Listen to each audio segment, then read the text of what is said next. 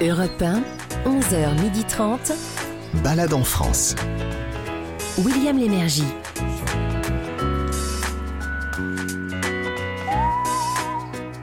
Bonjour à tous, madame, monsieur, soyez les bienvenus à Balade en France. Je vous rappelle que Balade, ça s'écrit avec un S. Alors, avec les, les chroniqueurs, journalistes, intervenants, vous les appelez comme vous voulez. Voici ce qu'on vous propose aujourd'hui. Pour commencer, une première balade dans un site que l'on appelle insolite avec vous, Gavis Clémenterus. C'est un site qui est, je dirais qu'il est, il est fait pour cette émission, non? Exactement, il, est- il remplit toutes les conditions pour qu'on en parle. C'est un site peu connu, original. C'est le musée de la ferronnerie d'art. Ça se situe à Rouen. Alors, tout de suite après, une rencontre avec Marie-Jeanne. Euh, Ça, ça va être la star, Elle l'est déjà remarqué. Ah, j'adore. Elle a un accent qui chante. Elle est à Castres et on va aller la rencontrer. Elle est couturière et elle fabrique des corsets sur mesure. Oui, mais très moderne. Avec Sarah Doraghi, on apprendra, comme chaque dimanche, quelques expressions. Alors, c'est une seule et même région, et aujourd'hui, c'est quoi? Le patois bordelais. Hmm C'est tout? Euh, Oui, avec des surprises. euh, une phrase codée et après je vous, je vous- je vous traduis tout ça. Ah Ensuite, avec Daniel Moreau, l'interview d'un artiste, euh, c'est François Morel aujourd'hui. Il vous parlera de, de sa ville, c'est à Flers, dans l'Orne. Euh, il aime beaucoup, il vous dira pourquoi. Euh, nous irons ensuite dans l'Hérault, Gavins Oui, on va aller à Palavas-les-Flots pour découvrir une cathédrale tout simplement plantée au milieu des vignes et de l'eau. Ça, c'est incroyable. Il n'y en a qu'une comme ça en France. Tout de suite après, notre chef voyageur, le fabuleux Fa- Fabrice Mignot, euh, vous parlera. Le, le gâteau, il a un drôle de nom, Fabrice. Ah oui, là on va parler de Une pâtisserie tarnaise à base de lait de roi-bie. Merci, à tout à l'heure. Et on terminera, Sarah, avec euh, une autre balade. Celle-là, elle est culturelle. Et direction le Calvados, c'est ça? Oui, direction les franciscaines, William, le centre culturel de Deauville pour une expo formidable, Hmm. très bien faite sur le pop art. Et Il y en avait longtemps qu'on n'en avait pas une comme ça. Euh, Gavitz, on termine avec une balade dite de plein air, c'est où? Ouais, on va à Samoin, en Haute-Savoie. On va faire du yoga du froid. Euh, Voilà ce qui vous attend. Ouais, yoga du froid, mais avec des raquettes. Voilà. Euh, ça, c'était un sommaire. Allez, on y va.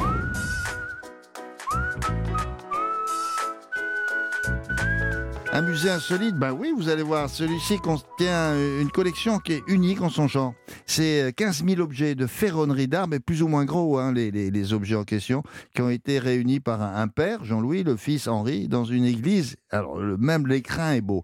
Église du 15e. Ils ont fait ça depuis 2021. La ferronnerie d'art, euh, vous savez, c'est les, rampes d'escalier, c'est les grandes grilles des parcs, c'est les coffres forts, des jeux de clés, etc., etc. Alors, on vous en parle parce que la collection s'est enrichie de nouvelles pièces qui proviennent d'une collection privée.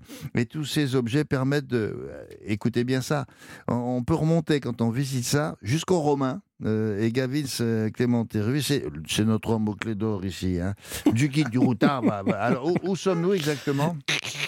Je tourne la clé, la clé d'or. Ah, ça, Euh, c'est une imitation de la clé. Ah non, c'était pas évident. Ah non, c'était oui, pas oui, évident. en studio, tout ça. Euh, bah William, boulot, on est hein. où? On est en Seine-Maritime. On est à Rouen. C'est le musée de la ferronnerie, vous l'avez dit, qui a pris euh, le nom de ses deux fondateurs, les Le Sec des Tournelles.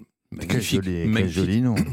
Alors le père, il était photographe de talent et son fils euh, l'a suivi et ils étaient tous les deux surtout passionnés de ferronnerie. C'est là qu'ils se sont euh, retrouvés. La collection, elle a été léguée à la ville de Rouen qui l'a installée dans l'église dont vous parliez tout à l'heure. C'est vraiment un bel écrin pour une collection Ouais. vraiment très très très très Église rare. du 15e, s'il vous plaît. Exactement. Alors, nous sommes en ligne pour en savoir un peu plus avec Marie-Lise Lahaye, qui est conservatrice des arts décoratifs, euh, chargée du musée de la céramique, mais pas seulement, puisqu'elle est chargée aussi de celui qui nous intéresse aujourd'hui, c'est le musée Le Sec des Tournelles.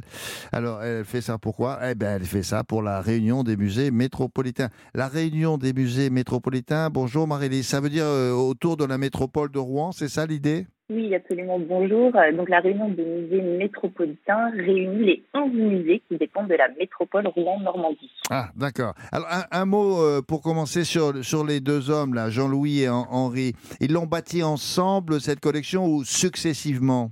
Alors, ils l'ont bâti ensemble et successivement. Et c'est vrai que c'est une collection, comme vous l'avez dit, très originale et unique au monde. Alors, Jean-Louis Henri Le Sec des Tournelles, c'est un peintre du 19e siècle, mais c'est aussi un pionnier de la photographie. Mhm. Il travaille notamment auprès de Prosper Mérinet, qui est inspecteur général des monuments historiques, et il parcourt la France avec lui, et il photographie les monuments anciens. Et Mhm. c'est sans doute à cette occasion qu'il découvre les pièces de ferronnerie qui ornent les édifices qu'il prend en photo. Il se prend de passion pour cet art Mhm. et il commence à débuter, il commence sa collection. D'accord, Et il va transmettre ensuite le virus, le virus à Ah son oui, fils. à son fils. oui. Euh, et voilà, c'est ça. Il Hmm. transmet le virus, et puis son fils eh bien, reprend cette passion et complète la collection. Mais je disais qu'il y a des pièces plus ou moins euh, euh, imposantes. Quoi. Bah, il peut, y avoir un trousseau de clés, mais il peut y avoir une grille. Ça pèse, des, j'allais dire des tonnes, faut pas exagérer, mais enfin, ça pèse, des, c'est- euh, ça pèse son poids, quoi, des dizaines et des centaines de. de- de- Où est-ce qu'il entreposait ça euh, Il les faisait venir de l'étranger je- aussi, je crois. Alors exactement. En fait, il a vraiment parcouru la France et le monde entier pour euh, pour euh, constituer pour constituer cette collection qui, comme vous l'avez dit, se compose à la fois de tout petits objets, des tout petits bijoux, mais des enseignes également euh, également euh, monu- euh, monumentales Hmm. qu'il a installées ensuite eh bien, à la ville de Rouen dans cette ancienne église du XVe siècle. D'accord. La collection, est-ce qu'elle est chronologique? Je veux dire, euh, euh, selon les pièces que l'on traverse, euh, là, ça commence à l'époque des Romains. Vous allez me dire si je me trompe. Euh, et puis après, on, on- on passe jusqu'à jusqu'à aujourd'hui. C'est chronologique? Oui, alors la présentation est à la fois chronologique et thématique. Lorsqu'on pénètre dans l'église, en fait, on a le sentiment de pénétrer dans une ancienne rue ancienne, euh, rue ancienne Oui. parcourue d'enseignes de part et d'autre. Ah. Et on peut, euh, voilà, absolument. On a l'impression de- de- d'av- d'être dans une rue ancienne. Et puis, on découvre ces collections, comme vous l'avez dit, Mm. très anciennes, Mm. donc depuis les Romains jusqu'à nos jours, avec une typologie, une variété assez extraordinaire. Ah d'accord, depuis les Romains. Parler d'en- d'en- d'enseignes en métal. euh, ça date de quelle époque, ça, les enseignes? C'était pour parler de quoi? De dire euh, ici horlogerie ou ici euh, tel ou tel commerce, c'est ça?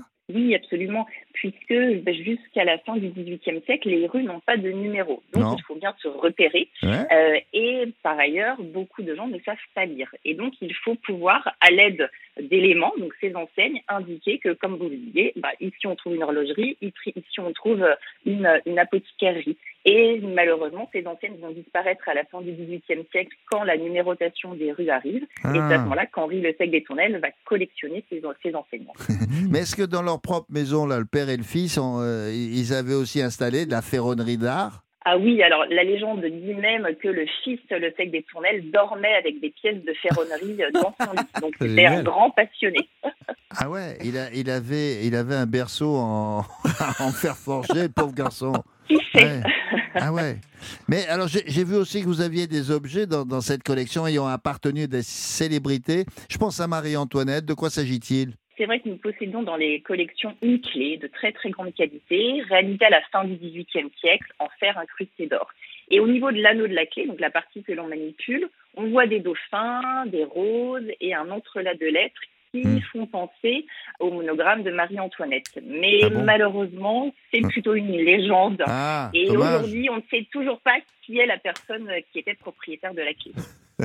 Qu'est- Qu'est-ce que c'est qu'une. qu'une- j'ai vu ça, j'ai vu ce mot-là, j'ai j'ai pas compris. Une serrure pince voleur. Qu'est-ce que c'est? alors la serrure pa- pince-voleur, c'est un objet qui est particulièrement inventif. Il faut savoir que toute serrure est un mécanisme de fer- fermeture qui nécessite une clé adaptée à la serrure.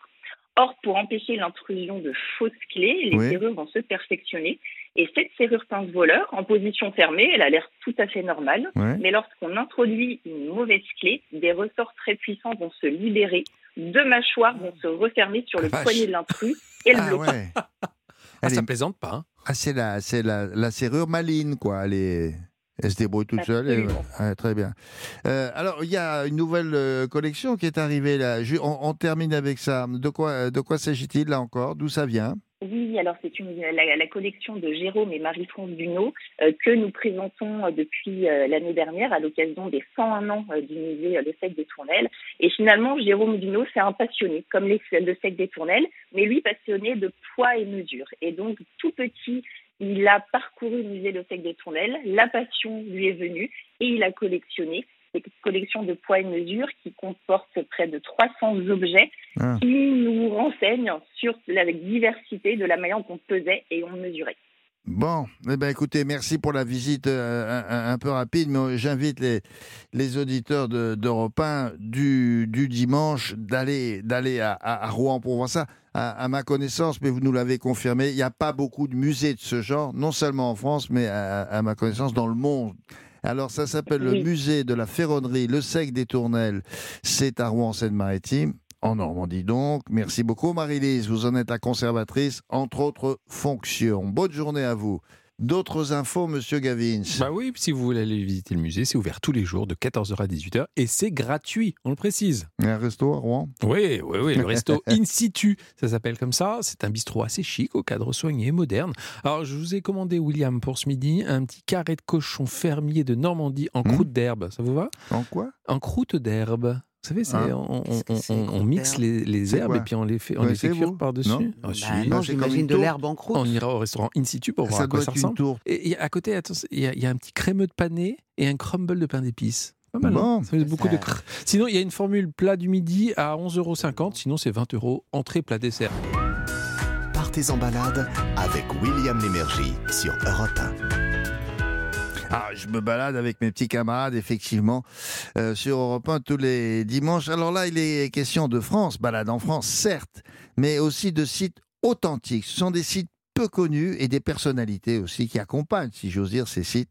Et, et ce sont des professions parfois que l'on soupçonne pas. Et c'est le cas aujourd'hui avec euh, Marie-Jeanne Beaujouan. Elle est couturière à Castres, en Ovalie, euh, mais elle est aussi plumassière et sa spécialité, et c'est ça qui nous intéresse et qui nous a intrigués finalement, elle est corsetière. Elle travaille sur mesure et euh, elle figure dans notre rubrique du savoir-faire. C'est parce qu'elle elle perpétue ce beau métier alors qu'on croyait qu'il avait disparu, corsetière. Donc c'est vrai. hein.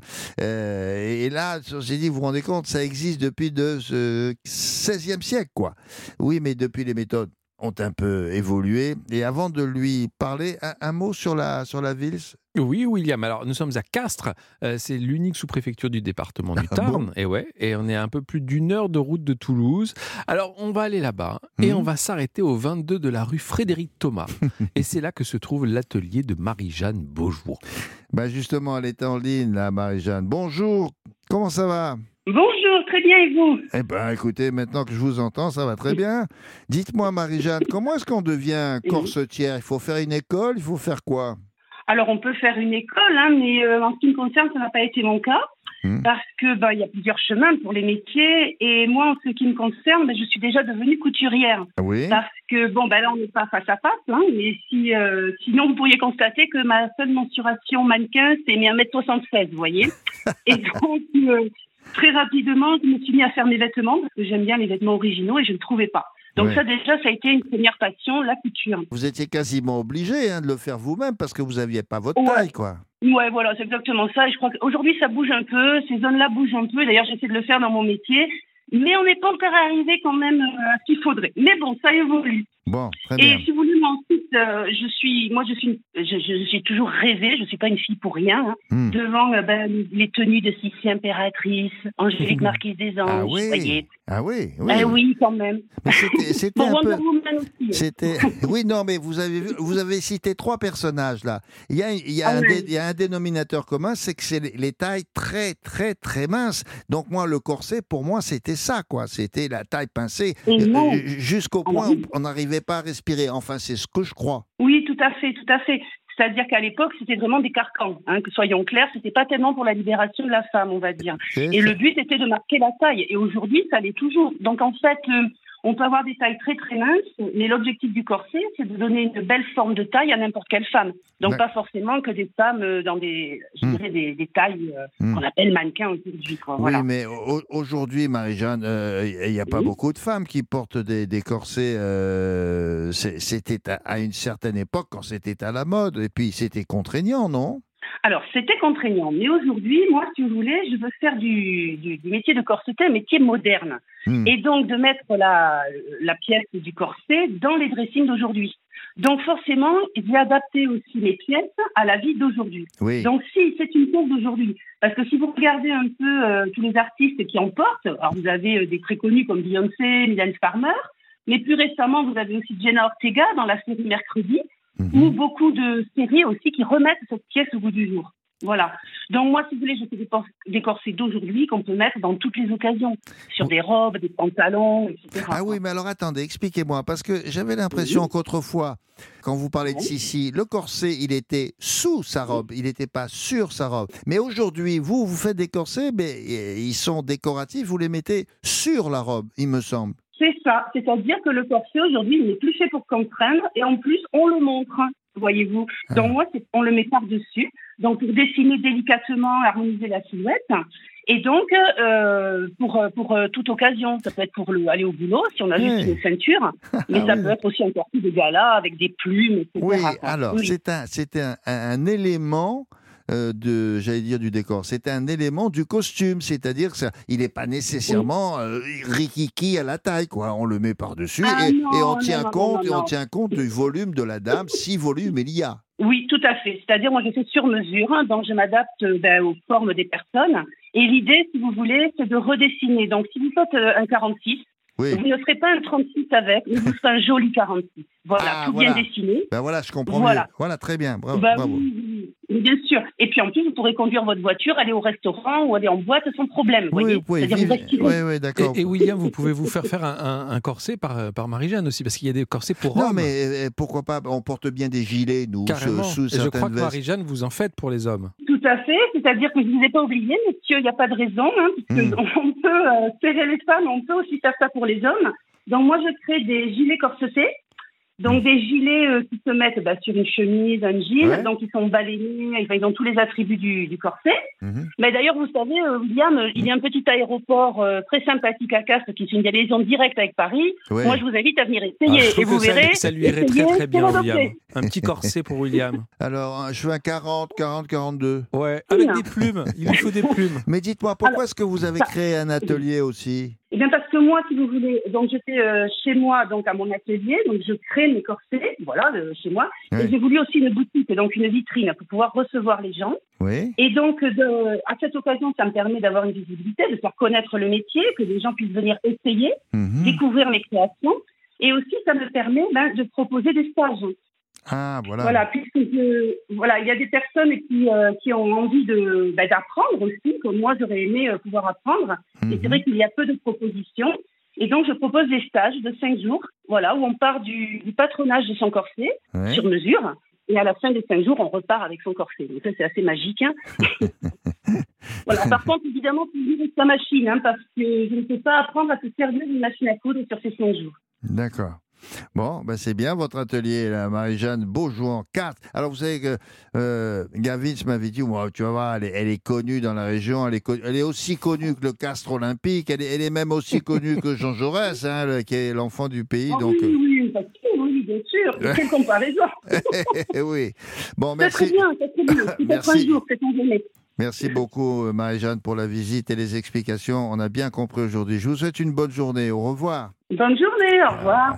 Alors, euh, comment on fait, euh, Gavin, pour suivre euh, les, les cours de cet atelier-là? Eh ben, c'est très simple. On appelle Marie-Jeanne Beaujouan. Ne vous inquiétez pas, on met toutes ses coordonnées sur europe1.fr. Et pour visiter, eh bien, c'est en fin de semaine, les jeudis, vendredis et samedis. Et c'est idem pour les visites du savoir-faire avec l'Office de tourisme de Castres. On appelle l'Office de tourisme de Castres et on met les informations sur europe1.fr. un, un- un endroit pour dormir, par exemple? Ah ouais, ouais, il y a un très très bel endroit juste à côté. Ce sont les chambres d'hôtes du Préau Saint-Jacques. Alors c'est une petite adresse, euh, comme ça on passe devant, on, on peut pas le soupçonner. hein. C'est vraiment derrière un, un mur de végétation, vous savez, avec à l'intérieur des jolis, des jolis meubles chinés. Il y a un Mhm. petit jardin, un accueil vraiment très sympa. 85 euros la nuit pour deux. À partir de 85 euros, ça s'appelle les chambres d'hôtes du Préau Saint-Jacques.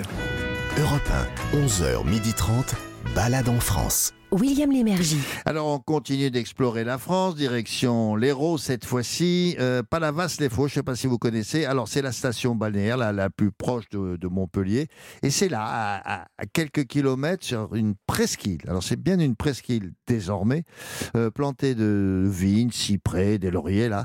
Et, c'est là que se dresse, euh, au milieu d'une pinette, c'est magnifique, hein, une cathédrale. C'est la cathédrale Saint-Pierre. Et Gavin Clémentéruis, qui est le- le baladin du guide du routard, va vous dire que ce lieu euh, existe depuis, depuis quoi? Depuis longtemps? Ah je- le baladin que je suis vous Eh ben, un précise baladin tout pour ça. balade en, en France, non? Ah Carrément, ah oui. carrément. Ça existe depuis les Visigoths, euh, William. Ah dès non, là, le- c'est, là, là, c'est un peu trop loin quand même. Ah si, si, quand même. Si, De- Visigoth de- ouais, ouais, depuis le 6e siècle, euh, ils avaient déjà bah, en fait, euh, senti que c'était beau, hein, que Ouais. le charme était opéré, comme on dit souvent. Alors, c'est- à l'époque des Sarrasins, la presqu'île est devenue un port, une cathédrale, puis une mosquée. C'est Ah oui, ça qui est sûr, intéressant. Et la longue histoire de, de cette presqu'île ne s'arrête pas là, parce qu'aujourd'hui, eh bien, on s'y retrouve. D'accord. Nous sommes où précisément? Eh bien, on est en Occitanie, euh, c'est à 20 minutes de Montpellier, Mmh, sur, la, mmh. sur la presqu'île de Villeneuve-les-Maglones, très précisément. D'accord. Alors, on va tâcher d'en savoir un peu plus sur cette cathédrale.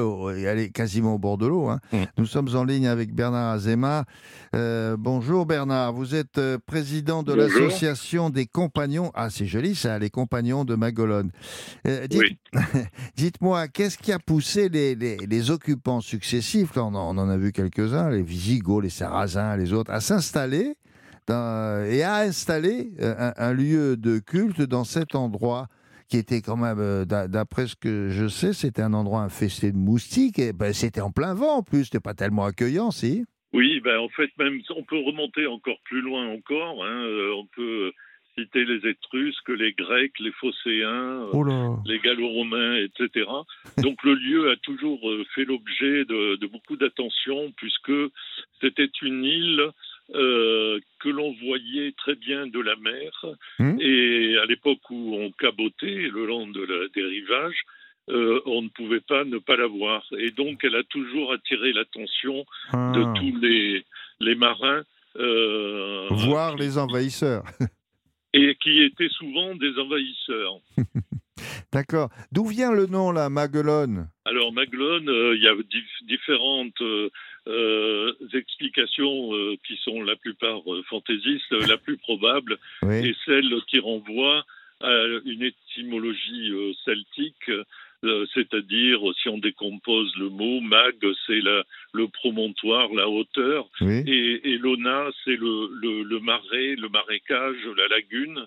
Et donc, euh, c'est le, le, le, le, le sommet, la partie élevée dans une lagune. Voilà, c'est la- l'étymologie la plus probable et vraisemblable. Ce qui est magnifique avec ce lieu, là, c'est que c'est comme un millefeuille. hein. Au fil des siècles, euh, ce lieu a subi des, des transformations et, et du coup, euh, il, il est devenu, euh, pour- sur le tard, un, exemple d'art roman. C'est incroyable, ça aussi, non? Absolument, oui, oui. ça- ça- en fait, euh, Maglone est un, un haut lieu de la chrétienté, puisque euh, une série de papes euh, s'y sont succédés, puisque c'est devenu pendant euh, pas mal de, temps aussi euh, euh, le domaine euh, des papes, un domaine papal. Ah oui Et donc, tous les papes qui euh, venaient euh, en France avant que la France soit totalement unifiée, et même après, atterrissaient, si l'on peut dire, par Maglone, puisqu'ils étaient chez eux. Ah oui, d'accord. mais ils avaient beaucoup de goût, les papes, je m'aperçois. Mmh, hein. mmh, C'est- mmh. Ils se trompaient jamais Ils de savaient jardin. bien hein. choisir. Ouais, ouais, ils savaient ça. Quand on pousse la porte, il paraît qu'on est, qu'on est est très, très étonné, on est même subjugué par alors une immense nef. Je, je vois des photos là dans laquelle il n'y a aucune décoration, il n'y a pas de sculpture, pas de peinture, pas de vitraux. Alors, qui a fait ce choix du, du dépouillement et, et pourquoi? Et ben, euh, je pense que c'est la, la succession d'évêques, puisque le, le dernier, euh, la, la cathédrale que l'on voit aujourd'hui est le dernier état d'une euh, d'une longue construction avec des ajouts, etc. Et il y a toujours, euh, effectivement, moi-même, ce qui, ce, euh, ce, euh, ce qui me, me marque, c'est euh, à la fois euh, la- l'austérité, mais aussi donc la beauté de ce lieu Mm. qui est due à son austérité. Il semblerait que les murs, enfin, j'ai toujours souvent posé la question aux, aux- aux spécialistes, euh, on n'a jamais trouvé de traces de repeint euh, sur les murs, donc euh, il semblerait que la, les murs n'aient jamais été peints à l'intérieur de la cathédrale. Donc on est dans la pierre nue. Eh Non, mais franchement, c'est très rare. Ah, les, les quelques cathédrales qui m'est euh, arrivé de visiter, mais il y a toujours quelque chose sur les murs, ou au moins des, des, des, des- vitraux. Alors, un, un mot là, tiens, pour terminer sur le, le festival de musique vocale que vous organisez là, chez vous, là. Alors, euh, c'est un festival que nous avons créé euh, il y a maintenant, on va fêter cette année sa 15e année d'existence. Donc, il s'appelle Les Voix, V-O-I-X, Mhm. de Maguelone, autour justement du chant choral et de la voix. Et ce, festival fait la part belle à la fois à des, à des chœurs, mais aussi à des ensembles plus petits, toujours centrés autour de la voix, Mhm. et qui se tient principalement euh, en automne, mais aussi euh, il y a d'autres concerts espacés dans l'année, mais disons que c'est plutôt dans la saison d'automne que ce festival se, se déroule. Merci pour la visite. hein. Euh, voilà, ça se passe sur cette presqu'île, hein, face à, à Montpellier, entre Sète et, et Aigues-Mortes, cette cathédrale qui, franchement, ne ressemble à aucune autre. Madame, Monsieur, si vous passez par là, n'hésitez pas à vous arrêter. Merci beaucoup pour la visite, Bernard. Au revoir, bonne journée. Merci, euh, Merci. merci, bonne journée, au revoir. Au revoir. Gavin, comment fait-on Pas compliqué pour visiter Bah non, pour aller voir la cathédrale Saint-Pierre, c'est très simple, c'est ouvert 365 jours par an. Ça, c'est facile, de 9h à 18h. Le parking est payant en haute saison et le week-end en basse saison. On peut aussi prendre un audio-guide, je vous conseille ça, pour connaître les secrets de la cathédrale, pour, euh, pour la visiter. C'est 4,50 euros par personne. Et pour manger, une adresse pas loin. Oui, oui, à Palavas, euh, vous avez le poisson bleu. La devise du lieu, William, c'est simple, c'est de l'étal à la table. Les tables de la poissonnerie sont Ah donc oui. juste devant l'étal. On choisit et hop, c'est parti. Tout ça, c'est servi par Sandrine Arnal, qui est la fille, la petite Voilà, ça fille bon exemple aussi de, de- de la vocation de Balade en France, d'aller voir des, des endroits. de- parce que mm, franchement, même depuis qu'on a commencé cette émission, une cathédrale plantée comme ça sur une On presqu'île, n'avait encore jamais vu. euh, avec quasiment rien si ce n'est que la beauté de l'austérité. Et tout ça en France, Oui, bien c'est sûr. pas loin de chez nous. Alors, je vous propose maintenant d'écouter les confidences du comédien et humoriste. C'est François Morel. Euh, les Déchiens, ça vous dit quelque chose? Mais il a fait beaucoup de choses depuis, bien sûr. Alors, nous restons comme chaque dimanche à la découverte de toutes sortes de régions. Et là, il s'agit de Flers. Je ne sais pas si vous connaissez, c'est dans l'Orne. C'est, voyons, c'est au sud de Caen, si vous voulez. Euh, François Morel y a grandi. Et Daniel Moreau, elle est allée à sa rencontre. Balade en France sur Europe 1. Bonjour François Morel. Bonjour Daniel. Alors vous êtes en tournée dans toute la France avec votre spectacle J'ai des doutes, un superbe hommage à Raymond DeVos et vous serez au théâtre des Champs-Élysées, excusez du peu, hein, les 14 et 15 février.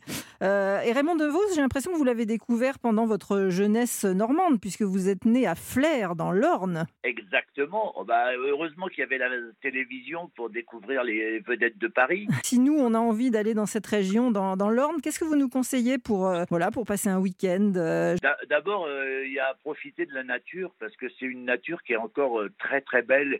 Il y a plein d'endroits où il fait bon se balader à vélo ou, euh, à pied. Il y a la forêt d'Andenne qui est toute proche. Il y a Clécy qui est pas loin. Euh, il y a quoi d'autre? Il y a le, le Mont. Moi, le Mont de Frisy, c'était formidable parce qu'il y avait la fête des Rodos au mois de juin tous les ans et euh, là aussi, il y avait des vedettes. Il y avait des compagnons de la chanson qui Ah. venaient, euh, ou Roger Pierre et Jean-Marc Thibault. Donc ce sont euh, des beaux souvenirs. Mais c'est vrai qu'il y a une très belle campagne, notamment autour de Chancecret, tout ça, euh, Saint-Beaumer-les-Forges. et j'adore aller me promener dans, dans ces coins-là. Il y a la voie puis, verte, comme- je crois qu'il y a la y a la voie verte, verte. c'est l'ancienne Ouais. ligne Caen-Laval. Qu'est-ce qu'on peut y faire sur cette voie verte? Bah, déjà, on peut se recueillir euh, à côté de la maisonnette de ma grand-mère, Ah, oui. à, à Saint-Beaumer-les-Forges, euh, à côté du château de Varennes. Et puis, c'est un lieu, oui, euh, de, de, de balade. Euh, Et vous parliez tout à l'heure du, du château de Flers. Et c'est vrai qu'il y a un joli musée au château de Flers. Euh, il y a notamment des œuvres de Charles Léandre. C'était un dessinateur de la revue Le Rire. Ah oui. Et euh, c'est lui, par exemple, qui avait euh, fait la caricature de la reine Victoria, qui, qui était très célèbre à l'époque. Et puis, c'est un peintre aussi qui fait des, des, des scènes de genre qui, qui sont, euh, que, que moi j'aime beaucoup. Puis alors on est en Normandie, donc la mer n'est pas n'est jamais loin. Il y a des, des balades à faire sur les falaises vers euh, Port-en-Bessin, c'est ça? Ah ouais, moi j'aime j'aimais bien. On allait à Côme, on avait une tante qui habitait à Côme. Alors euh, c'était des fois un peu douloureux parce qu'il y, avait des, des, des falaises qui tombaient régulièrement, euh, qui s'écroulaient dans la mer. Mais c'est un, c'est un lieu magnifique, ouais, euh, Port-en-Bessin. c'est- J'aime beaucoup aller du, c'est du côté de Bayeux, c'est par là, par là. Euh, soit on allait vers Soit- quand, quand on a vu une, journée de, de vacances euh, avec mon père qui aimait beaucoup aller voir la mer, soit on allait du côté du Mont-Saint-Michel, soit on allait du côté de, de Luc-sur-Mer et puis aussi j'ai- j'aime- j'ai- Je suis très attaché à, à ces paysages-là. Alors vous avez vous m'avez tendu une perche. Vous avez parlé de Caen et donc euh, on revient à Raymond DeVos. Comment vous définiriez l'humour de Raymond DeVos? C'est intemporel, c'est pour ça qu'on euh, je, je peux le re- on, on peut le reprendre. Je me suis rendu compte évidemment que ça gardait une efficacité euh, comique incroyable et que ça faisait tellement plaisir aux gens de d'être embarqués dans, dans cet univers très drôle et très poétique. Quoi. Il, nous prend par la main, il nous entraîne vers l'imaginaire et c'est à chaque fois un, voyage. Et puis ce que j'aime bien, enfin je sais pas si c'est une définition, mais pour moi c'est aussi le plaisir du musical, euh, Raymond DeVos. C'est-à-dire qu'il faudrait pas le prendre pour quelqu'un qui fait des jeux de mots derrière un micro. C'était quelqu'un qui, euh, au contraire, s'amusait de tout ce que la scène pouvait lui offrir. Il était à la fois jongleur, musicien, magicien. Bien, vous en parlez très bien et on peut donc découvrir ou redécouvrir le grand Raymond DeVos dans J'ai des doutes sur la scène du théâtre des Champs-Élysées les 14 et 15 février. Et moi, j'ai aucun doute, on se régale à ce spectacle. Merci beaucoup, François Morel. Merci, Daniel. Il a raison. Hein, euh, sur scène, c'était pas simplement quelqu'un devant un micro. Il bougeait beaucoup avec son beau costume bleu électrique, si je Ouais. me souviens bien. C'était un homme délicieux. Quand vous l'invitiez dans une émission, il venait toujours avec un bouquet de fleurs. C'est vrai? Ouais, ouais, Ah, C'est drôle. chouette ça. Et que, quelles que soient les, les personnes qui étaient autour du micro, et chacun avait droit à son petit bouquet de fleurs. Sympa. Alors, il aurait 100 ans aujourd'hui. hein. Et il faut dire que François Borel, qu'on vient d'entendre, il a préfacé chez Plomb l'intégrale des, des sketchs de son idole. Et essayez de les- les lire, vous allez voir, c'est pas facile euh, à interpréter. Il était le seul à le faire aussi bien. Europe 1, 11h30. Balade en France. William Lémergie. Voici la recette régionale du dimanche dans Balade en France. Et c'est tout de suite après Sarah Doraghi, dont le goût pour les expressions euh, régionales aussi, bien sûr, le- l'a conduit aujourd'hui dans le Bordelais. Ça n'a rien à voir avec votre goût pour le raisin, non si, si. Ah si Si, si, parce que j'envisage de faire la Bourgogne, l'Alsace, le Champagne et le Languedoc, en Languedoc, entre autres. Ah, je vois. Donc, non, non, c'est enfin un mois la- de... Ouais, mais la balade du raisin, ça serait bien, ça. Ah, Bah, mais c'est la balade du raisin. Ouais. Alors là, vous allez me faire un texte. Je, euh, je vais vous dire une phrase, je vais vous dire quelques phrases, et Ouais. après, je vais vous le retraduire en patois bordelais, et on va revenir sur au patois euh, Alors allez-y. français. Alors, c'est enfin à moi de tenir le micro. Oui. Ce n'est pas que ça m'embête de rester avec vous à vous écouter, mais enfin, nom d'une pipe, euh, je ne l'ai pas ouvert depuis le début. Cela dit, je dois reconnaître que je suis très heureuse d'être accompagnée de William et de Gavins, deux couteaux suisses des médias, c'est vrai. TV, presse écrite, radio, non pas de secret pour vous, tout ça pour dire que vous êtes formidables. Bon, ça c'est très gentil. Oui, Do you parfois, vous avez- understand? Oui. Vous comprenez? Oui, non, mais c'est- bien parce que euh, visiblement, elle n'est pas du tout obligée de le dire. ça, non Non, non, vous voyez Bon, ouais, alors euh, l'expression régionale, là, là, vous allez. Alors, je, je vais je vais transformer tout ça en patois bordelais. Allons-y. Voici ce que ça donne. T. T, ça veut dire tiens donc. T. Ouais. C'est enfin à moi de prendre le micro. Ce n'est pas que ça m'embête de rester. Traduction. Ce n'est pas que ça me daille de rester à vous écouter parler, mais enfin nom d'une pipe. Et au lieu de nom d'une pipe, je vais dire mais Enki.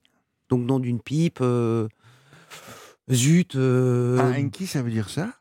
Ah, nom d'une pipe, enfin, euh, mes zut, enfants, quoi. mes enfants, voilà. Mais Enki, je suis la seule à n'avoir encore rien dit. Mais je dois reconnaître que je suis très heureuse d'être accompagnée de deux couteaux suisses des médias. Et alors, attention, je suis accompagnée de deux Michel Morin des médias. TV, presse écrite, radio, non pas de secret pour vous. Tout ça pour dire que, comme on dit partout en France, Ouais. vous êtes formidables. Non, mais il faut revenir tous ces mots. Quand vous dites oh, T. T, T, tiens ça, donc. Tiens, oui, ça, ça, ça va. Euh, ça. C'est pas. Ça me daille, c'est quoi ah, ça me daille, ça m'embête. D'ailleurs, il y aurait d'autres synonymes. hein. C'est beau ça. Ah, Ça ouais. me. Ah, ça me daille, ça Ah, ça me me- daille. C'est plus élégant. Ouais. Ouais, que ça, me. Je gonfle. mes voilà. enfants. Il y a le Enki. Qu'est-ce que c'est que ce mot ça D'ailleurs, on peut E-N- dire tu me dailles. Tu me dailles. Ah, tu me dailles. Ah, ouais, tu m'embêtes. Euh, Enki, E-N-K-I. Oui, E-N-K-I. euh, Euh, nom d'une pipe, enfin, euh, zut, quoi. euh, Ouais, ouais, c'est pas vrai. Enki. Ah oui, c'est pas vrai. alors, Michel Enki. Morin, quoi. Ah, ça- Michel Morin. Alors pourquoi on est des Michel Morin? Ça Michel Morin, ça veut dire un peu, alors, l'homme à tout faire. C'est-à-dire que. Mais d'où il, y a un mec qui s'appelait Michel Morin, quoi. Alors, c'est dans les textes, c'est dans la, la littérature. euh, oui, alors, il y en a qui disent que ça date du 15e siècle, du 20e siècle, ça a été repris par des humoristes, par des auteurs. Ouais. Et donc, c'est resté. À Bordeaux, on dit un Michel Morin, c'est l'homme à tout faire, mais c'est aussi l'homme qui sait tout faire. Voilà. Bon. C'est pour ça que vous êtes formidable. et que vous êtes des Michel Morin. T'es- t'es Alors, je ne sais pas si ça existe pour les femmes, les Micheline Morin. Je, je- Non. non, je suis pas non, sûre. non, visiblement, Non, il y a- on peut Michel. l'inventer. On peut C'est le- l'inventer. C'est le mec qui s'appelait t'es un Michel Morin. C'est vrai Ouais. que si vous dites ça dans une autre région, je dis mais non, je m'appelle pas comme ça. Non, des- pas du tout. Je suis Pas pas, du du tout tout. Michel Morin. Je suis pas du tout Michel Morin. Bon, c'est bien. Euh, on vous retrouve tout à l'heure. Hein. Le Tour de France de la gastronomie, c'est dans Balade en France sur Europe 1. Et on fait ça avec notre fabuleux Fab, euh, notre baladin gourmand. Alors, il s'intéresse aujourd'hui à quelque chose, je sais même le nom là non plus, euh, on ne sait pas ce que ça veut dire. C'est un gâteau qui nous vient, paraît-il, euh, d'Occitanie. Bonjour Fabrice. Bonjour William, bonjour à tous. Alors, tout à l'heure, au début de cette émission, vous nous parliez d'un casse-museau. alors, moi, là, pour l'instant, le, le- rien que le nom, c'est déjà une énigme. D'où ça vient et qu'est-ce que ça veut dire? Alors, casse-museau, ben, ça vient de l'occitan cachamousel, qui signifie écrase-museau, donc à peu près le même nom. C'est une spécialité euh, culinaire de la cuisine tarnaise sucrée. Mmh. Donc, c'est un mot euh, rigolo, ça je vous l'accorde, mais c'est surtout très très bon. Faut pas le dénigrer parce qu'il est rigolo, quoi. C'est très bon. D'accord, d'accord. Et, et- et- et c'est connu dans, dans quelle région? Vous avez dit le Tarn, c'est ça? Oui, alors ça vient d'origine, on va dire, c'est du monde de la Cône, donc euh, un massif montagneux situé au sud du massif central. Mais finalement, avec le temps, c'est les Brassaguais qui sont appropriés. Donc c'est très connu autour de Brassac, Mazamet et Castres. Mais c'est vraiment très très régional. Alors, Euh, euh, vous sortez de là, personne ne connaît le casse-museau. Non, ça c'est sûr. Non, je voulais dire à, à- à ceux qui nous écoutent que quand, quand Fabrice dit les, les monts de la Cône, euh, c'est pas du tout comme ça que ça se prononce. C'est les monts de la Cône. L-A-C-A-U-N-E. Parce qu'on dit les monts de la Cône. Ah, pauvre fille. Non, non, ça n'a rien à voir. Micheline Morin, quoi. Non, non, non, non, c'est Micheline. C'est les, les monts de la Cône, euh, C-A-U-N-E. Ouais. E. Alors, c'est fait à, pa- à partir de quoi, euh, Fabrice? Alors, c'est euh, du lait de brebis qui est caillé. Donc, en fait, il va se, il va s'épaissir, si vous voulez, comme une, comme une pâte. On en fait une, une boule et on la met à cuire euh, au four. En fait, on la met très très forte, donc ça va euh, commencer à, durcir et à gonfler. On fait une croix par-dessus et on relaisse cuire un peu plus doucement. Ça nous fait un extérieur très croustillant et un intérieur moelleux. Oui, mais c'est du, c'est du, c'est du lait. traditionnelle. Oui, mais c'est du lait à l'origine. Dedans, il n'y a, y a rien d'autre pour l'instant. Oui, voilà, d'origine, c'était comme ça. Et après, je vous expliquerai euh, aujourd'hui comment, euh, comment euh, la recette a évolué. Bon, euh, j'ai- mieux, William, j'ai un peu d'histoire là. Ah oui, oui, ben allez-y, là, l'étrange histoire, c'est quoi? Ben, en fait, c'est que d'où vient le mot casse-museau, vraiment le nom. En fait, c'est euh, la légende raconte qu'au Moyen Âge, les villageois brassaguais auraient fait fuir un dragon sorti de Lagou, Lagou c'est une, une rivière du Tarn, Ouais. en lui jetant des gâteaux très durs euh, sur la tête et du coup en lui cassant le museau. Ah, d'accord. Je sais pas ce qu'ils prennent hein, du Après, côté de, bon- Tar- dans le Tarn, mais Ouais. Enfin, moi, bon. je suis pas très bon en histoire, mais cette histoire de dragon, j'y crois moyen quand même. Eh ouais, et pourquoi pas. En tout cas, le, le dragon, il est plus là, quoi. Bon, donc, euh, il a dû s'en prendre une. y y il y a une autre histoire qui dit, qui est un peu plus euh, Vra- logique, mais bon, vraisemblable. j'aime pas trop. C'est vraisemblable, en tout cas, c'est des personnes âgées qui, à l'époque, euh, cuisaient comme ça des, cette préparation dans de la cendre, en fait, cette espèce de, de, de lait caillé, et l'arrosaient de vin, Ah. et ils mangeaient ça entre eux, et on l'appelait le casse-museau. Voilà. Mais moi, je préfère les dragons, personnellement. Bon. Euh, et, euh, et oui, des, des, des casse-museaux sous la cendre et après un petit coup de vin. Ouais, dessus, oui, pour le justement, comme il était très très dur. En fait, la cendre, quand vous mettez n'importe quelle préparation, ça va vraiment, euh, là, il va y avoir une coque autour en fait qui va durcir. Donc en fait, il mettait ça, il l'ouvrait et il, il arrosait de vin pour le rendre un peu plus moelleux. Alors. Bon, alors vous avez une recette. Est-ce que vous croyez qu'on peut tous savoir faire ça? Ah ouais, c'est super simple. Et au final, la recette qui a été aujourd'hui modifiée, donc c'est un pâtissier de, de Brassac qui l'a vraiment codifiée. Elle est vraiment facile à réaliser. Et au final, on est sur, euh, je, je- je résume un peu, mais un cheesecake, un gâteau en fait au fromage. Je veux dire, euh, Ah. euh, ça a été vraiment amélioré. Je vous explique la, la recette. Ouais. Donc en fait, euh, du lait, vous prenez du lait de brebis, ça c'est indispensable. Sinon on peut pas faire la recette, sinon ça n'a pas ce goût-là assez fort. Donc lait de brebis, vous allez le, le, le, le faire chauffer vers 32 degrés, 30 degrés. En fait, pourquoi? C'est là où on met la présure et c'est là où votre euh, lait va cailler, va épaissir, va gélifier si vous voulez. On va le, on va ensuite l'égoutter sur un linge. Vous allez avoir quelque chose, vraiment une matière solide. Quoi. Donc ensuite, cette partie-là, c'est là où on rentre un peu dans le cheesecake. Vous allez mettre à l'intérieur des œufs, de la farine, zeste de citron râpé. Et en fait, vous allez en former des boules comme ça. Et vous les mettez euh, sur une plaque avec un papier sulfurisé. Qu'est-ce que c'est que la, pré- la présure, euh, Fabrice Présure? En fait, la, la, la, pr- la présure, euh, c'est une partie qu'on prend euh, dans l'estomac des, euh, des brebis, par exemple, Ouais. et qui va servir à faire cailler le lait. En fait, c'est des enzymes, quoi. Des, des- c'est de la microbio, quoi. C'est des, des microbes. Euh, euh, Sarah me qui va demande permettre, en fait, de... quelle quantité Là, par exemple, j'ai fait 3 litres de lait, 4 œufs, 75 grammes de farine Ah bon, et euh, une demi-cuillère à café de présure. Vous avez vu, c'est pas beaucoup, quoi. D'accord. Bon, alors ensuite, Alors cette boule, elle est prête. On la met sur une plaque. Un four très chaud, 250 degrés. Quand la pâte elle va commencer à gonfler, là je fais une croix dessus pour euh, l'arrêter de gonfler justement. Donc euh, c'est joli, on va avoir une croix. Là on baisse le four à 100 degrés et on continue à cuire 20 minutes. Bon. Et ensuite on sort cette boule. Hop, vous mettez un peu de sucre glace dessus. Et voilà, vous allez avoir cette espèce de, de- de pâtisserie, de gâteau. Donc intérieur croustillant et intérieur moelleux. Bon. Mais là, Fabrice, c'est pour combien de personnes à peu près? J'ai mis 6 personnes sur la recette. 6 personnes. C'est en fait, par exemple, 3 litres de lait, ça va vous donner à la fin, une fois qu'il aura caillé, qu'il aura égoutté, ça va vous donner, à mon avis, euh, euh, 800 grammes de préparation. Et vous ajoutez ensuite la farine et le reste. D'accord. Bon, merci Fabrice hein, Merci. pour cette euh, recette occitane. À, à la semaine prochaine. Europe 1, 11h30. Balade en France. William Lémergie.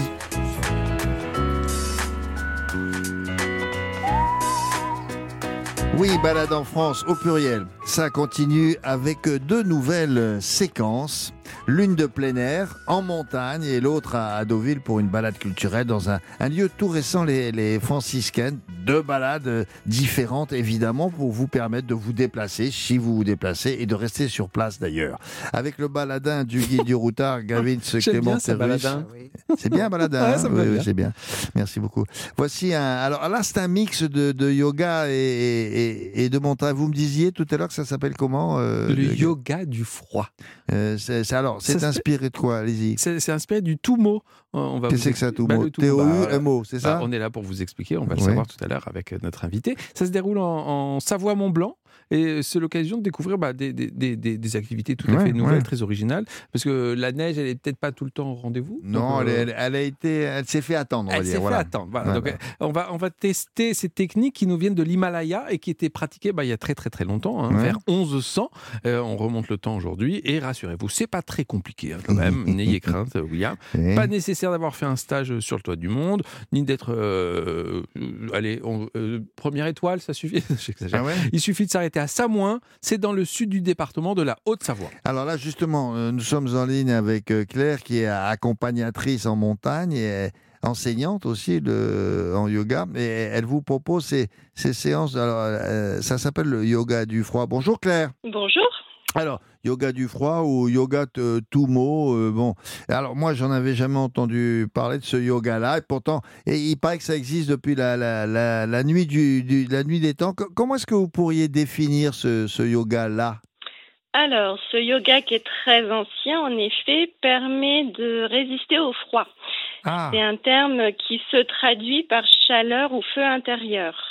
Donc l'enseignement passe par des pratiques euh, de visualisation, de respiration et puis euh, de méditation. Le tout est assez complexe en soi, mais j'ai tendance à vulgariser ça pour le rendre mieux. accessible. Mais vous avez bien raison, Claire. Nous, ça nous arrange.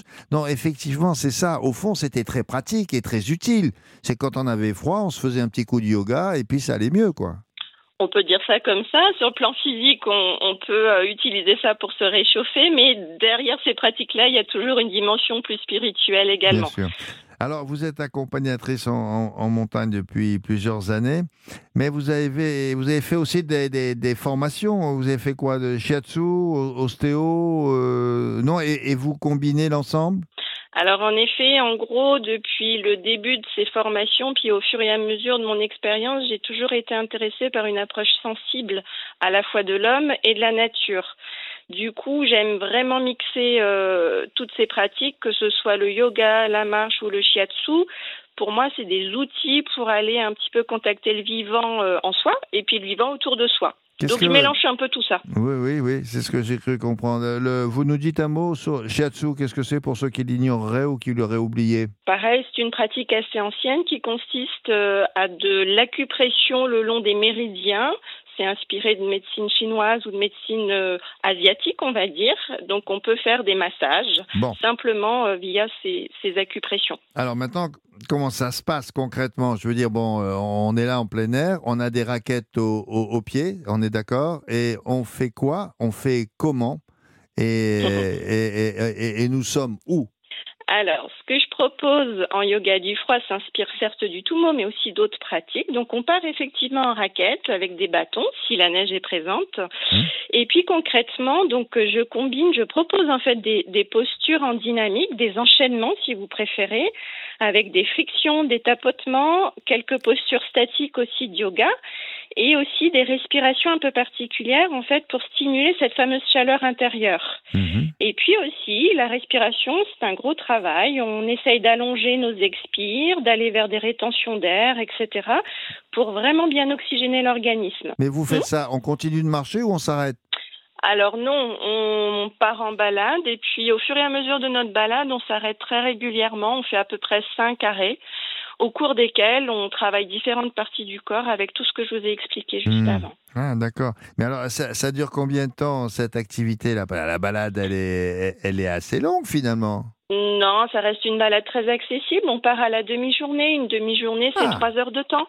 Ah, Voilà, c'est vraiment accessible à tous. Ah oui, d'accord, on n'est pas obligé d'être un athlète, mais euh, Pas bon. du tout. Et, et- et les, et les mouvements que vous proposez, c'est accessible à, à n'importe quelle personne de n'importe quel âge, un peu, hein? Tout à fait. Même les personnes qui n'ont jamais essayé le yoga, l'idée pour moi, c'est vraiment sans euh, dénaturer les pratiques, essayer de Mhm. vulgariser pour que ce soit une initiation, une découverte en fait. Euh, un, un groupe, c'est combien de personnes? Ça peut aller euh, jusqu'à 12 personnes, entre Ah. 5 et 12 personnes. Ah ouais, Voilà. c'est une petite équipe quand même, là, déjà. Ah oui. Ah ouais. et pendant qu'on se déplace, euh, de part et d'autre, on voit quoi? Alors, étant donné que c'est l'idée de se euh, relier au vivant en soi et autour de soi, j'emmène les gens dans des sites plutôt remarquables. Et on a de quoi faire ici. On a par exemple le site de Six Flags à cheval, qui est un cirque rocheux avec des falaises de 2000 mètres de haut Oh. et qui est très vivant et vibrant avec la glace qui crisse, qui se casse, qui voilà. Donc euh, il y a ce site-là, puis j'en ai d'autres comme ça euh, dans dans ma dans mon petit panier. Mais c'est pas, euh, c'est accessible. On, on fait pas d'escalade, quoi. On continue de Pas marcher. du avec, tout. On, on continue de marcher avec nos raquettes. hein. Tout à fait, tout Bon. à fait. Ce sont des balades très accessibles, euh, faciles, Mais alors, vous mais disiez. dans de beaux sites. Oui, bien sûr. Là, ça, ça, j'avais bien noté. Mais au, au fur et à mesure qu'on se, déplace, vous disiez tout à l'heure, à l'origine, euh, on, on cherche la chaleur, et même le feu intérieur. Mais du coup, Mhm. on a chaud, on enlève son pull ou quoi? L'idée de cette balade, c'est de se préparer à s'exposer de façon sereine et progressive au froid. Donc, il n'est pas rare que les gens euh, enlèvent leurs gants, enlèvent leur veste, pourquoi pas un pull. Euh, en trois heures de temps, euh, voilà, on peut espérer au moins ça. Ah, ah ouais. Pour ah. continuer et aller Ah ouais. plus loin, on pourrait carrément, ce que moi j'ai pratiqué, euh, Ouais. pourquoi pas se mettre en, en maillot de bain et, et, euh, Ah, s'immerger bah dans voilà. la neige. Donc on termine. en Mais on n'en est pas là, on y va tranquille. Ah ouais, d'accord. Non, parce que je voyais Sarah qui commençait à avoir les yeux qui sortaient de leur globe. Là, elle disait, Ah, on termine en petite culotte et en chaussettes. Non, Ouais, non, je ça. me disais, c'est génial pour draguer ça. Vous, vous imaginez, vous allez en groupe et le type dit, euh, je sais pas, deux semaines après, en disant, je sais pas si tu te rappelles de moi, on a fait du yoga du froid ensemble. Ah oui. Quand même. Le yoga Tumo, la meilleure Ouais, oui. technique Ah, de c'est- drague. non, mais vous avez entendu, c'est au maximum, c'est pas obligatoire à chaque fois. hein, bon. Mais donc, ce sont, ce- euh, vous diriez quoi Que ce sont des exercices physiques parfois? Oui. Physi- Oui, Ah oui, oui, On part, comme en yoga en général, on part toujours euh, de, de choses physiques, donc ça passe par des exercices physiques. Et puis Hmm. vraiment, il y a ce travail au niveau de la respiration qui est aussi assez impressionnant. Et puis du physique, après, on peut aussi percevoir d'autres sensations peut-être plus subtiles, mais ça, c'est de l'ordre de l'expérience. Donc Mhm. ça, j'en parle pas. Hmm. Par contre, les gens peuvent restituer leurs expériences s'ils en ont envie. Qu'est-ce qu'ils vous disent d'ailleurs, ces clients pour, euh, Alors, soit ce sont des, des, des- des gens qui ont déjà pratiqué le yoga, ou en disant, euh, ils, ils vous disent après, ah bah tiens, c'est- j'ai été surpris, euh, j'ai été étonné, euh, c'est amusant, c'est difficile, je sais pas. Qu'est-ce qu'ils vous disent, vous? Alors, euh, souvent pour clore euh, la, la balade, je, fais, je propose aux gens de se mettre en cercle et puis on fait une dernière petite méditation parce que la balade est agrémentée de méditation. On fait une dernière médite et puis euh, en conclusion, je leur demande en un mot d'essayer d'exprimer leur ressenti, mais juste en un mot, sans réfléchir. Et donc assez spontanément, on a des choses du type sérénité, Ouais. calme, bienveillance. Ouais. Euh, force aussi des fois parce que les éléments en face de nous euh, dégagent ça, Mhm. etc. Donc en général, les gens vivent surtout une expérience en termes de ressenti. Moi, c'est ce qui m'intéresse. Et puis après, oui, il y a de la curiosité, puis parfois envie d'aller un peu plus loin. C'est Ouais, comme donner euh, l'envie de- de- d'aller vers des choses un peu plus techniques. Alors c'est ça qui nous avait intéressé dans cette expérience, c'est que c'est très original. Et là, vous avez résumé avec les quelques mots que vous dites. Vous les appelez comment? Les élèves, les clients, les quoi? Les Non, les Le- personnes les, les personnes, qui les- m'accompagnent. les, yogis. les yogis. Je reste modeste. les, voya- les voyageurs, voilà. Et non, mais c'est Voilà. très original. euh, bon, très bien, merci beaucoup. Ça s'appelle le, le- le yoga du froid. Ça se passe à Samoin. C'est en Savoie-Mont-Blanc. Et quoi, c'est à, à peu près, c'est à une heure de, de Chamonix, c'est ça? C'est ça, tout à fait. Bon, merci beaucoup, Claire. Bonne journée Merci à à vous. vous. Au revoir. Bonne journée. Au revoir. Alors, Gavin, on, on- on y va. Ah bah ouais, on y va tout de suite, son pull, on met son pull, ses chaussettes, on n'oublie pas sa petite culotte parce Oh. que on sait jamais. Alors, Et pour réserver, eh bien, euh, je vous conseille d'appeler Claire, hein, tout simplement pour fixer euh, une date, un rendez-vous. On met bien sûr toutes ces informations sur europe1.fr et ça coûte 25 euros par personne pour 3 heures de ah bah, temps. trois heures, c'est pas mal, c'est- correct On n'est retrouver- pas trop en altitude, ça va. Non, euh, non, non. Et puis tout ça pour retrouver son feu intérieur, c'est sympa. Le feu intérieur. Eh oui, une bonne adresse pour aller boire une boisson chaude. Ah bah oui, C'est prévu hein, dans L'autre la... feu intérieur, euh, c'est prévu. Non, c'est vous qui le prévoyez. Hein, J'ai trouvé l'adresse qu'il vous faut. C'est la pâtisserie Salon de thé. Ça s'appelle Alasjaizainia. C'est pas facile ça à dire. Euh, c'est à Samoin. hein, c'est le. ah, et dans le Roudard, on dit que c'est le temple de la gourmandise. Ah bon Ah, je vous ai gardé une petite framboisine, William. Mhm. C'est un mélange de Non mais c'est marrant parce que quand il me dit ça à chaque fois, il me dit ça, je vous ai gardé, c'est pour Oui. lui. Oui, oui, Non, Mais pas du tout, je partage. Il est, il est- il Je est suis dans- gourmand comme en un- comme un virtuel, en virtuel. Je suis dans le partage. Je vous ai gardé cette petite framboisine qui est composée de. Et oh, je vais faire mon Fabrice Mignot. Nougatine, framboise et financier. Pas mal. hein c'est un beau Il y a des- mélange. et ça. ils font des chocolats chauds aussi. C'est Eh. parfait après un, un yoga du froid, le chocolat chaud. C'est bon mélange. La culture, toutes les cultures, sont dans Balade en France sur Europe 1. Et oui, il y a ça aussi euh, dans Balade en France, donc balade au pluriel, et dans des, régions, non seulement on vous montre un, un- un site, euh, mais aussi il y a plein de choses autour et on ne se trompe pas, j'espère, de, région quand on vous indique par exemple d'aller à, à- Deauville, au centre culturel des, franciscaines. Vous y retrouverez Sarah Doraghi qui vous a précédé. Elle va vous dire pourquoi cette expo sur le, sur le pop art est à voir absolument si vous passez par là. Euh, bah, où sommes-nous? Bah, Deauville, quoi, Calvados, non? Nous sommes à Deauville, à deux pas de la mairie, pas loin de la place Morny. Alors, nous allons avancer vers le numéro 145 bis de l'avenue de la République. Et plus on s'approche, plus la grandeur, la blancheur des pierres attire notre attention. C'est impressionnant. Ça ressemble à un couvent. Mais- Ça a dû être un couvent. Un couvent. Oui, Ouais. mais un écran vidéo planté à l'entrée des franciscaines nous dévoile la programmation Ah oui, intramuros des lieux. C'est comme un, comme un écran, quoi. Tadam. Comme un écran. Voilà, mais en plus grand. C'est une, gigantesque télé pour vous dire ça. ce que vous allez voir à l'intérieur. Exactement, parce Bon. que sinon on pourrait penser que c'est un couvent. Eh oui. C'est un couvent, mais un couvent d'art maintenant. Ça s'appelle les franciscaines, nous y sommes. Construit à la fin du 19e siècle, ce lieu a servi à tout. Orphelinat, couvent, Mm. dispensaire, clinique et même lycée professionnel. Et oui, des missions qui ont rythmé la vie des franciscaines pendant près de 140 ans. Alors, en 2011, badaboum, c'est la renaissance du bâtiment qui va devenir un haut lieu culturel avec un musée, un auditorium, des expositions temporaires, une médiathèque, une salle de spectacle, un restaurant, bref, 6000 mètres carrés, totalement transformés, mais tout en gardant l'âme des lieux par l'architecte Oui. Alain Moiti. Mm, mm. Vous savez, c'est comme euh, quand on va chez le coiffeur, on dit euh, couper mais garder la longueur. Voilà, c'est ça. Donc, on voulait garder l'âme des lieux euh, tout en changeant quand même.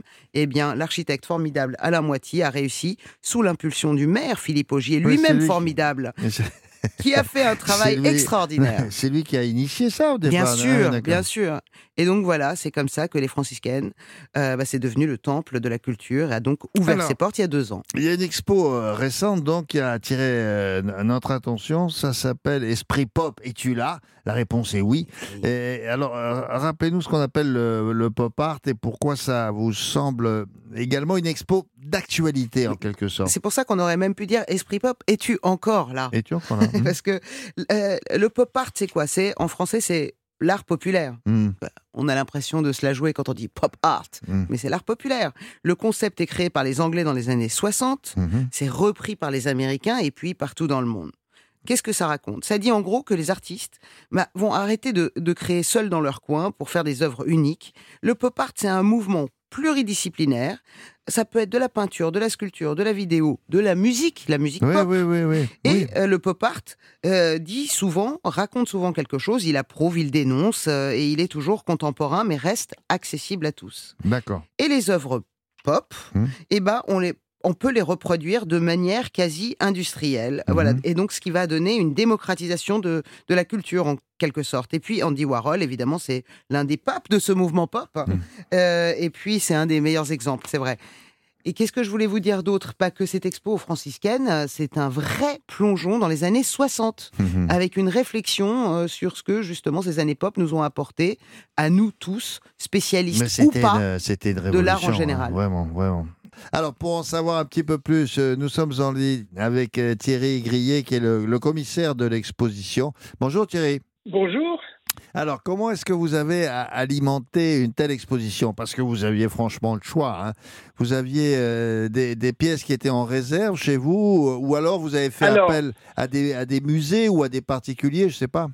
Oui, il y a eu beaucoup, beaucoup de prêts. Je dois dire que je, je dois remercier les- très nombreux prêteurs, notamment le Centre Pompidou, le Centre de la bande dessinée, de l'image et de la bande dessinée d'Angoulême, Ah oui mais aussi et surtout la Fondation Carmignac, Mhm. euh, qui est euh, vraiment le, en France euh, le lieu d'une d'une collection pop qui a été constituée par un homme qui a vécu à New York à l'époque, qui a rencontré euh, Andy Warhol et puis toute la scène artistique new-yorkaise de, de l'époque. Ah bon? Et Euh, Édouard cette, Carmignac. ah oui, Édouard Carmignac. Lui-même. Il m'a prêté des chefs-d'œuvre, véritablement des chefs-d'œuvre du pop, euh, notamment un, un Mao. euh, vous voyez peut-être Oui. cette grande euh, Oui, euh, toile de, de, de Warhol, de le- le Warhol, bien Mao. sûr. Il m'a prêté également d'autres Warhol, euh, The Kiss. euh, et- euh, il m'a prêté des Kissaring. Il m'a prêté des Roy Lichtenstein, des Martial Reis, parce que tout à l'heure, on a dit, et vous avez eu raison de le dire, c'est un, c'est un mouvement qui est né en Angleterre, mais qui a assez rapidement essaimé, qui a été réinterprété par les États-Unis, qui en a fait ce que Wa- Warhol en a fait, Mhm. mais également qui a eu un, comment dirais-je, un- une, une incarnation en France à travers un mouvement qu'on a appelé le nouveau réalisme. Euh, des gens comme Martial Reis, par exemple, Mhm. ou Alain Jacquet, qui était un, un grand peintre qui a fait cette toile très connue qui s'appelle Le déjeuner sur l'herbe, où on voit en photo avec des, une trame de gros points euh, la reproduction ou la réinterprétation du déjeuner sur l'herbe de Mhm. Manet. Sais c'est bien ça- parce que. si, si, si vous voyez, mais en Ouais, effet, euh, cette, euh, cette explosion, et vous avez employé d'ailleurs le terme de révolution, en Ouais. effet, cette révolution dans l'ordre de l'image et de l'art qui rompt avec le, en quelque sorte le, le puritanisme du minimalisme, de l'art conceptuel, qui jouit de la couleur, de la figuration, Mm. euh, des, des figures féminines, enfin, de- qui jouit de la musique. C'est pour ça que, du reste, euh, et vous l'avez bien souligné tout à l'heure, cette exposition n'est pas seulement une exposition sur le pop art, c'est une exposition sur l'esprit pop. Mm. L'esprit pop, c'est toutes sortes de choses. Est-ce qu'il y a encore des c'est des artistes affiches, de la musique. Thierry, est-ce qu'il y a encore des artistes qui se revendiquent là aujourd'hui, des jeunes artistes, Oui. en disant oui, moi je suis un artiste pop art. C'est c'est pas c'est pas un mouvement qui est qui est qui est décadent, qui est mort ou qui s'effrite, pas du tout. Non, c'est l'esprit pop. Alors, il ne se ré- réclame peut-être pas du pop art, car euh, en réalité, c'est un, mouvement artistique qui est historiquement daté entre 57 et 72. Ouais. Mais il se réclame de l'esprit pop. Et oui, euh, bonjour Thierry. Et on est d'accord. Euh, Il y a, bah, je veux dire, c'est pas, on n'a pas besoin de connaître l'histoire de l'art pour apprécier euh, l'expo pop art. C'est accessible à tous, C'est- quoi. c'est- très accessible et c'est c'est pour ça il y a un côté un peu quand j'ai intitulé cette exposition Esprit pop et tu là, il y avait l'idée de faire une espèce de séance spirit. Vous voyez, Oui, on oui. va on va essayer quand on traverse, eh bien c'est une exposition expérience, on entend de la musique, on voit des images, on est bombardé de toutes sortes de choses. C'est Hmm. une sorte de on traverse si, si vous Ah voulez. oui, on mais alors là, traverse- attendez, parce que ça on change traverse tout. le temps. Oui, mais c'est comme un spectacle là, tout d'un coup là, ce que vous me racontez. C'est une exposition expérience, c'est une exposition spectacle, c'est une exposition spirit, si vous voulez. Elle a Et commencé- c'est pas un hasard d'ailleurs si on est dans les franciscaines. Les franciscaines étaient un, étaient un couvent, et bien c'est C'est là où on est en contact avec le ciel, avec les mannes. il est lyrique, il est lyrique. Le, le- Mais oui, dans, dans, dans quelques jours, hein, on a, ça, ça commence dans quelques jours, euh, Ça l'exposition. commence le 28 C'est janvier. ça. Samedi 28 janvier. Exactement. Pour cinq mois. Formidable. Et alors, euh, on disait que c'était pluridisciplinaire. Est-ce que vous pouvez nous dire à peu près ce qu'on peut trouver comme genre d'œuvre dans l'expo? Vous trouverez toutes sortes de choses. Vous trouverez même du cinéma. Parce que le cinéma, Uh-huh. et je ne parle pas du cinéma de la pop expérimentale, du type des, des, des, des, des- comment dire, des films expérimentaux de, de Warhol, mais par exemple Godard dans euh, euh, Pierrot le Fou, Ouais. eh bien, il Ah va oui. faire des scènes pop. Ah ben, il y en a une. des- ben, il y en a il y en une. a une avec- quand Belmondo se peint le Eh oui, visage en bleu. Ah oui. Exactement, exactement. Vous voyez, l'esprit un- pop est partout. Ben oui, ben c'est L'esprit surtout. pop est euh, partout. mais il, il y a aussi, euh, par exemple, mais ça on le sait moins, et c'est le Centre Pompidou qui me prête un merveilleux et très précieux dessin d'un groupe d'architectes, de quatre architectes dans le vent, quatre architectes pop des années 60 à Londres, qui s'appelle Archigram et qui font du dessin d'architecture comme on va, comme on ferait Hmm. des collages pop, Bon. puisqu'ils font des, ils, ils font des utopies euh, urbanistiques en découpant dans les magazines des silhouettes, des photos, des photos de femmes, d'hommes qu'ils collent un peu partout. Hmm. Bon. Ça crée des œuvres absolument fascinantes. Thierry, Mais il y a euh, aussi les affiches, les affiches psychédéliques des années 67-69 à San Francisco qui annoncent toute la pop musique. Vous voyez, Et Thierry également est les un passionné. Ah ben non, ben ça je l'avais, entendu, mais là il nous fait la visite avant la visite. Non, non, mais attendez, on Non, va. mais il faudra venir. Ah bah non, mais tiens, il, faut- il faudra revenir. Oui, on, on il va, faudra revenir. on va, L'esprit on va pop est là. revenir. il faut les euh, voir. pour et le, à il faut partir du, entendre et voir tout ça. c'est le, à partir du 28, d'accord, c'est ça? Samedi 28 Mais- janvier. Merci beaucoup pour, euh, pour ce coup d'œil Merci, très Thierry. détaillé en tout cas. Merci Thierry. Merci. Bonne merci journée. Au revoir. Alors Sarah, pour conclure. L'expo est donc à découvrir aux franciscaines samedi prochain et ça va durer jusqu'en juin et toutes les informations sont sur europe1.fr. Bien sûr. Alors pour ceux qui n'auraient peut-être pas tout suivi depuis, de- depuis le début, on a commencé il y a, il y a une heure et demie presque. hein. Ils ont sûrement une, une excellente excuse. Voici le récapitulatif des, des balades de, de ce dimanche. Il y en a eu pas mal, sept balades un peu partout en France. Ce sont des balades éclatées dans ce beau pays que vous ne connaissez peut-être pas suffisamment. Heureusement, nous sommes là chaque semaine. On commence par vous, Gavins. Alors, nous étions... Eh bien, nous sommes allés à Rouen, en Seine-Maritime, au musée de la Ferronnerie, le sec des Tournelles. J'adore ce nom. On a découvert la donation d'Uno, hein, qui vient enrichir cette belle collection déjà bien dotée de 15 000 objets. Ensuite, on est allé à Castres, dans le Tarn, et on a découvert l'atelier de Marie-Jeanne Beaujouan, la pétulante, la truculente, et on a appris avec elle à faire un corset. Oui, un corset qui se porte aujourd'hui pour hommes comme pour femmes. Sont Ouais, des J'ai hâte de qui- vous voir avec euh, non, non, mais votre qui ne sert pas forcément la Non. taille quand c'est des choses. C'est un, esthétique. un vêtement dé- décoratif et esthétique. Exactement, on Et ne le puis, cache plus. Ensuite, alors, euh, un mot sur la cathédrale. Ouais, c'était dans l'Hérault. On est allé admirer ce chef-d'œuvre de l'art roman, la cathédrale de Maglone, perdue au milieu des eaux. Et enfin, on a fait du yoga Tumo, autrement dit le yoga du froid en raquette euh, à Samoin, en Savoie-Mont-Blanc. Avec le cuisinier Fabrice Mignot, on a appris à faire un, un casse-museau, une spécialité du Avec François Morel au micro de Daniel Moreau. On a parlé d'un département qu'on ne connaît peut-être pas, c'est l'Orne, et surtout une ville qui était la sienne. Euh, avec Sarah Doraghi, là, nous sommes allés aussi dans le Bordelais à la- à la découverte d'expressions régionales. Ça me daille. Ah, ça me daille. Ça veut hein. dire ça m'embête. ça m'embête, ça me casse les pieds. D'accord. Euh, bon, et puis l'exposition Esprit Pop, et tu la Voilà, on a tout dit. Merci à Marise, Jacquet, à Christophe, Pierrot et à Inès à Rome. Merci à vous, mes chers camarades. Merci à vous, madame, monsieur, qui nous avez écoutés. On se retrouve dimanche prochain pour euh, d'autres balades au pluriel.